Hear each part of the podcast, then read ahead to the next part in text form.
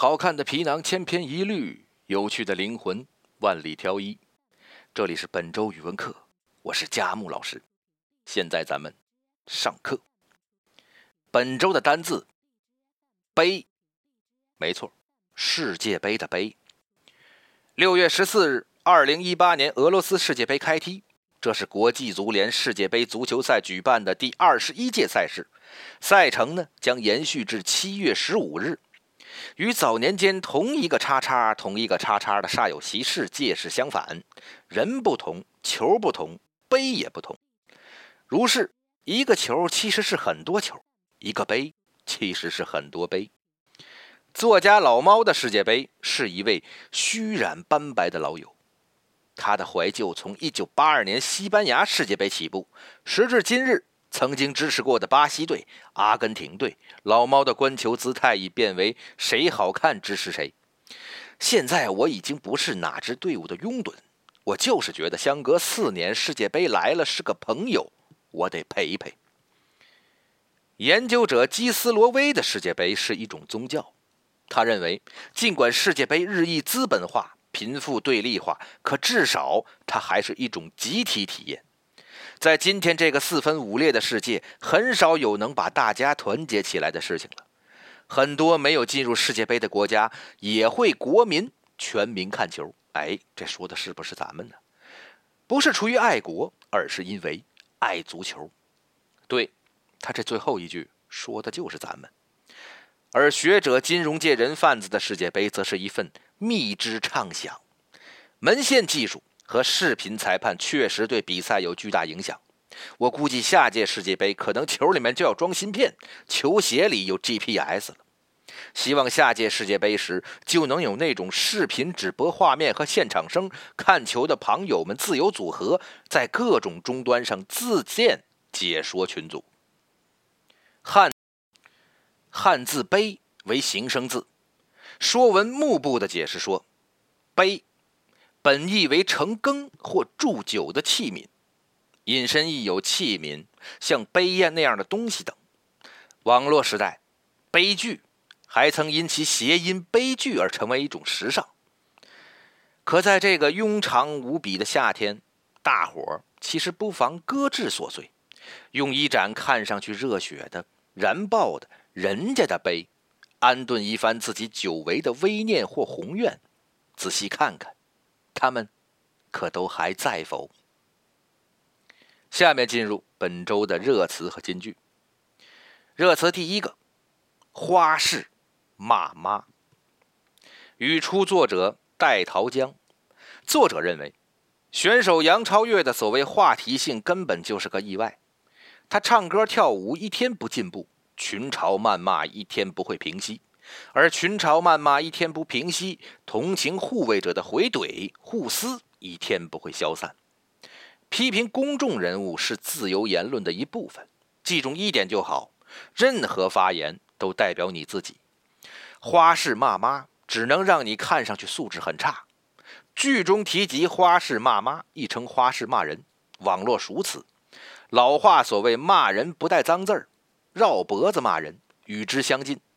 从修辞上看，“花式骂妈”算暗语的高级形式，其兑现门槛是抛球抛得出，接球接得住；抛不出或接不住，把骂人变成艺术，那就还是个奢望。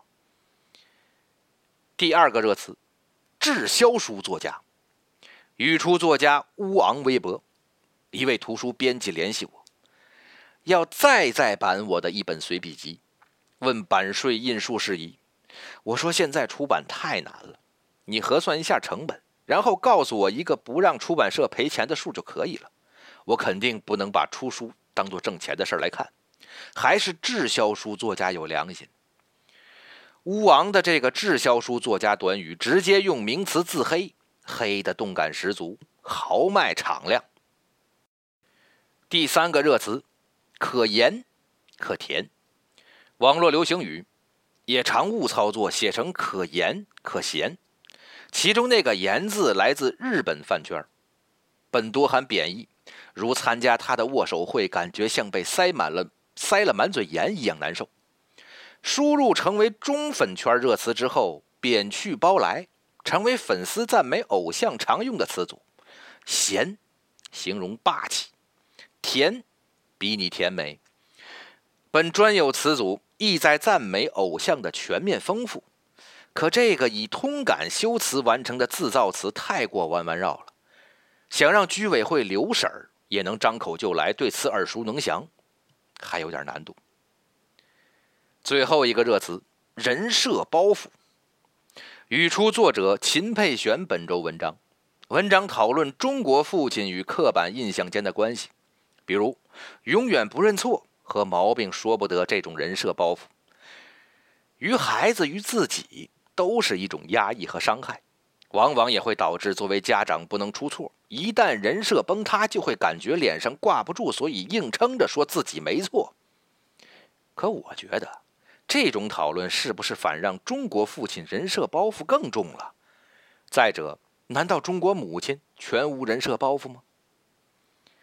下面进入本周的金句。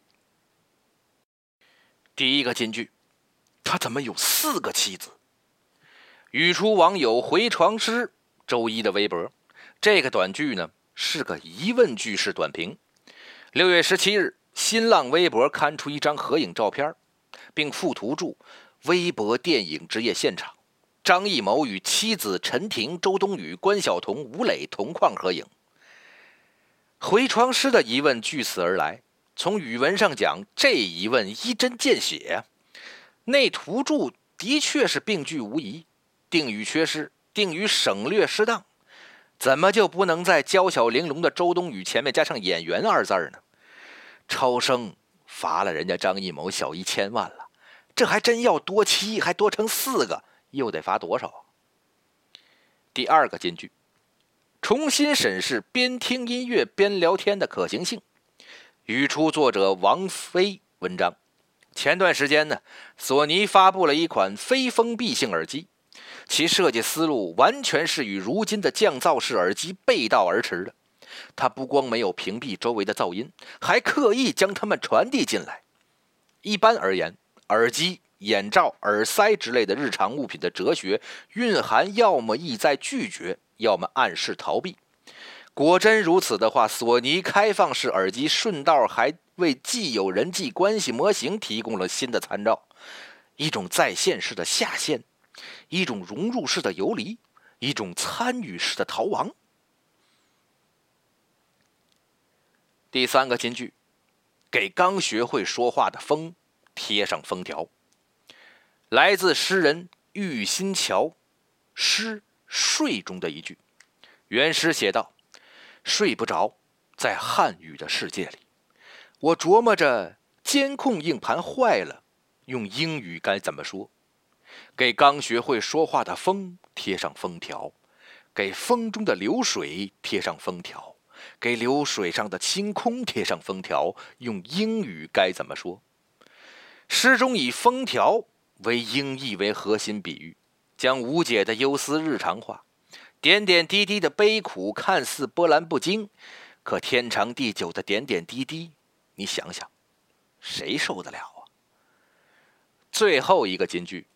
还跟世界杯有关，中国人的世界杯就是朋友圈里的世界杯。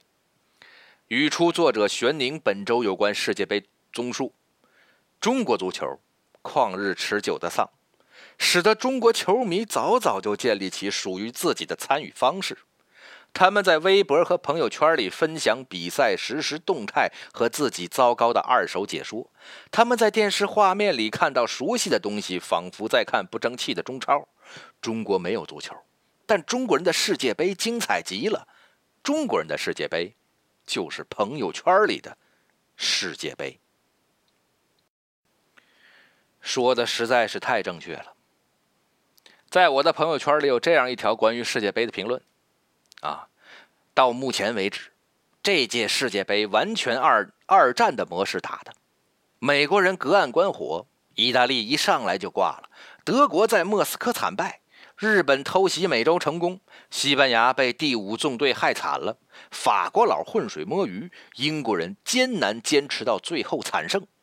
唯一没让我们失望的，只有俄罗斯。中国和二战一样，惨败的正规军和全面参与的人民群众。好了，本周语文课就到这里。各位人民群众，晚上咱们还是安心看球吧。下课。